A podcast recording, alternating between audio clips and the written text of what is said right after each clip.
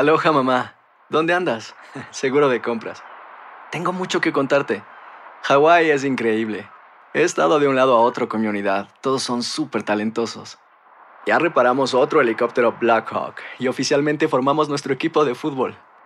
Para la próxima te cuento cómo voy con el surf y me cuentas qué te pareció el podcast que te compartí, ¿ok? Te quiero mucho. Be All You Can Be, visitando goarmy.com diagonal español. Hacer tequila, Don Julio, es como escribir una carta de amor a México. Beber tequila, Don Julio, es como declarar ese amor al mundo entero.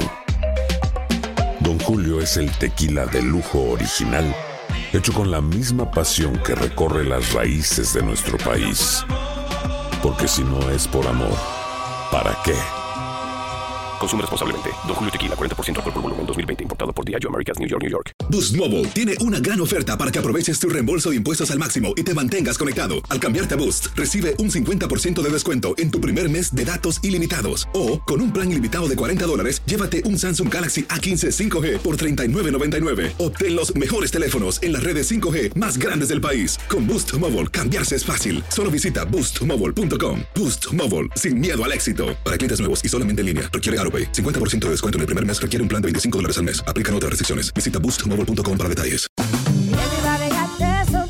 La venta para amigos y familiares de JCPenney está de vuelta. Desde el lunes ahorra 30% extra en artículos por toda la tienda. Esos son ahorros adicionales por encima de nuestros precios bajos. Dile a tus amigos, ven con tu familia y ahorren en grande. No olvides, ya se acerca el Día de las Madres. Y tenemos todo lo que mamá quiere: joyería, belleza, salón y tarjetas de regalo. JCPenney, vale la pena. Cupón válido del 29 de abril al 5 de mayo en selección de estilos. Aplican exclusiones. Detalles en la tienda jcp.com. El siguiente podcast es una presentación exclusiva de Euforia On Demand. Queridos amigos, ¿cómo están? Me da mucho gusto saludarlos. Bienvenidos una vez más a nuestro epicentro. Una disculpa sentida, profunda, por no ah, haber entregado un episodio la semana pasada. Confesaré que lo que sucedió, pues no tiene misterio. Nos tomamos una semana de descanso. Creo yo que merecida. Creo yo que merecida porque la verdad es que este año le hemos, le hemos trabajado. Bendito sea Dios que hay trabajo, bendito sea Dios que ha, habido trabajo, pero le hemos trabajado a mucha honra, con muchas ganas. Nos tomamos una semana completa de desconexión. De pronto por, pensábamos el maestro Eduardo Blancas, productor de este espacio y un servidor, sí valía la pena pues grabar por ahí un uh, epicentro aunque fuera a distancia y demás la semana pasada, pero creo que lo mejor en las vacaciones es desconectarse. Es de verdad decir, no voy a dedicarle tiempo al trabajo porque si uno eh, vacaciona a medias o descansa a medias, pues no está haciendo ni lo uno ni lo otro, esa es la realidad, así que bueno, esa es la razón por la que la semana pasada no compartimos con ustedes eh, Epicentro. Y pues queda ahí la disculpa porque siempre, a pesar de que es importante el descanso para recargar baterías y demás, en estos tiempos y en cualquier otro momento, pero en estos tiempos tan interesantes, tan intensos, el estar ausente de la conversión pública es siempre pues difícil. Pero bueno, lo cierto es que ciertas cosas se han aclarado y eso nos da pues la oportunidad de hablar con uh, quizá mayor contundencia, vuelvo a esa palabra que me gusta mucho, claridad de lo que ha ocurrido por lo pronto en la elección presidencial en Estados Unidos, que pues ya está terminándose. Me decía alguien el otro día por Twitter en función de epicentro que ojalá podamos retomar otros temas en este epicentro. Y yo le decía a este amigo en Twitter que no podría yo estar más de acuerdo.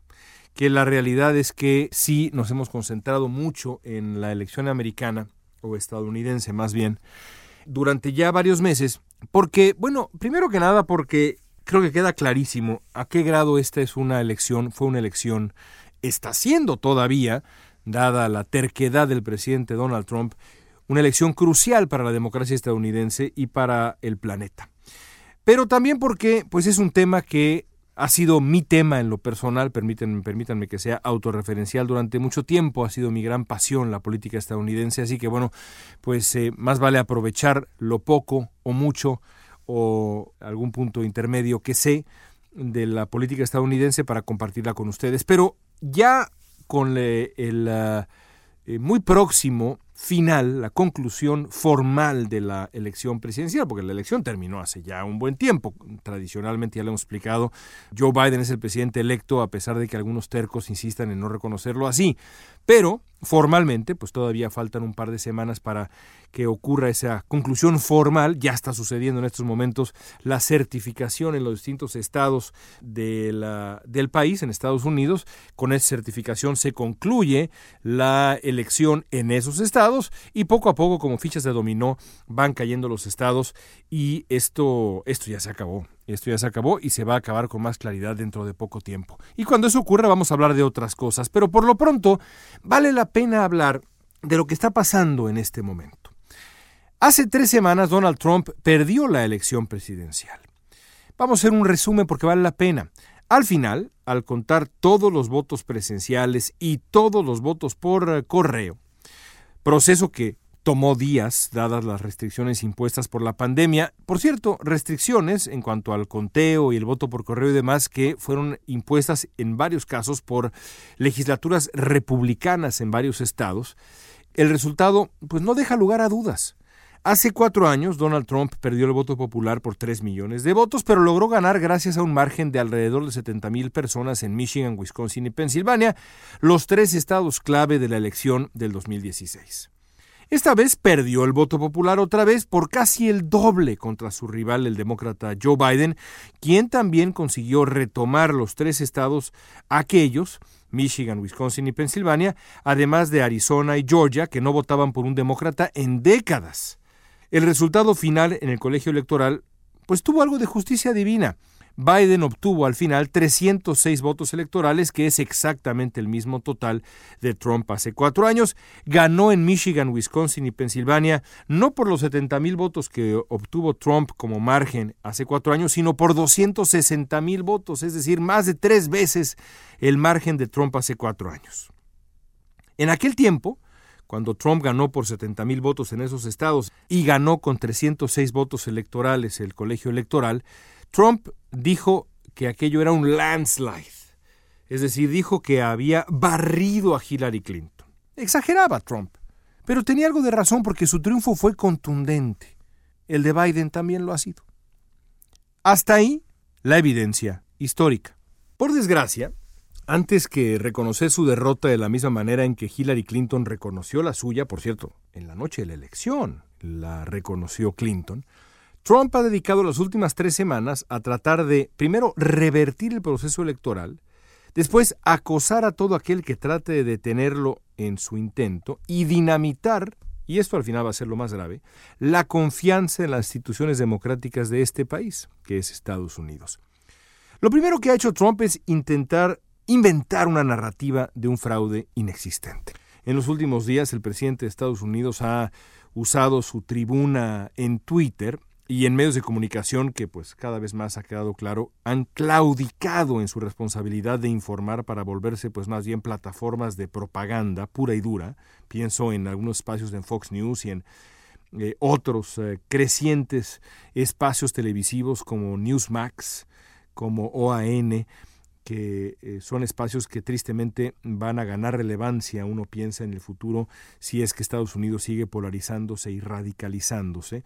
Trump ha usado estas plataformas para cuestionar, para exigir la anulación de los resultados. En privado, Trump y sus aliados, entre ellos aparentemente senadores republicanos como Lindsey Graham, han presionado a autoridades republicanas locales para, insisto, revertir el resultado electoral, ya sea tratando de desechar votos o imponiendo electores favorables a Trump en el colegio electoral en sentido contrario a la voluntad expresa de los, de los votantes. El fin de semana, Trump incluso criticó al FBI y a su propio Departamento de Justicia por dejarlo solo en esta batalla postelectoral, es decir, por no ayudarlo a ganar a la mala.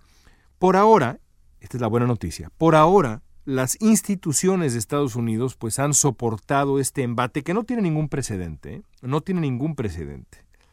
Los estados han comenzado y están ya avanzando a certificar sus resultados. El lunes lo hizo el estado de Arizona, que fue, pues, digamos, uno de los estados que Trump eh, más cuestionó durante las últimas semanas, bueno, ya está certificado, ya es oficial el resultado electoral en Arizona, el triunfo de Biden.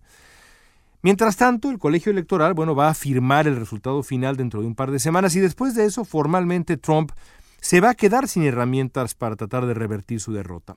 La pregunta entonces es, ¿qué va a hacer después? Por desgracia, pues me parece poco probable, y lo habíamos dicho muchas veces en este epicentro, ¿eh? me parece poco probable que Trump baje los brazos. Trump parece empecinado en construir los siguientes capítulos de su historia desde esta patraña del fraude. Planea vivir los siguientes años cuestionando la legitimidad de Joe Biden como presidente. Hay versiones incluso de que piensa lanzar su campaña presidencial rumbo al 2024 el mismísimo 20 de enero del año que viene, que es el mismo día en que Biden va a comenzar su mandato.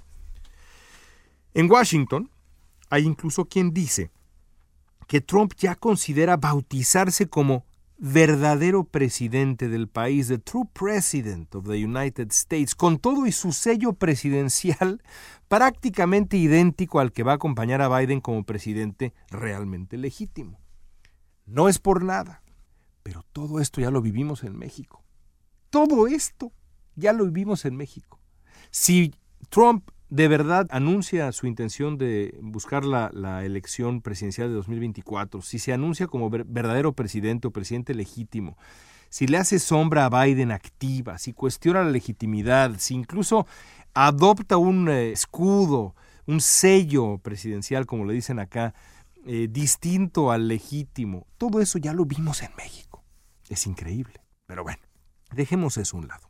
En Estados Unidos hay quien se ríe de todo esto que describo, de todo este largo berrinche trompista. Lo cierto, por desgracia, y esto no, no tiene nada de simpático, es que Trump ya ha hecho un daño monumental a la democracia de Estados Unidos, quizá irremediable.